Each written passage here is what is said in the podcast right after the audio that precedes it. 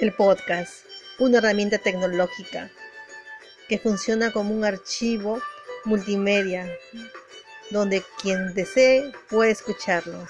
Aquí le comparto el podcast de la danza de tijeras que se realizó como parte del trabajo del curso de taller de danza folclórica a cargo del profesor Juan Carlos Valverde Caro de la Escuela Nacional Superior de Folclor José María Arguedas.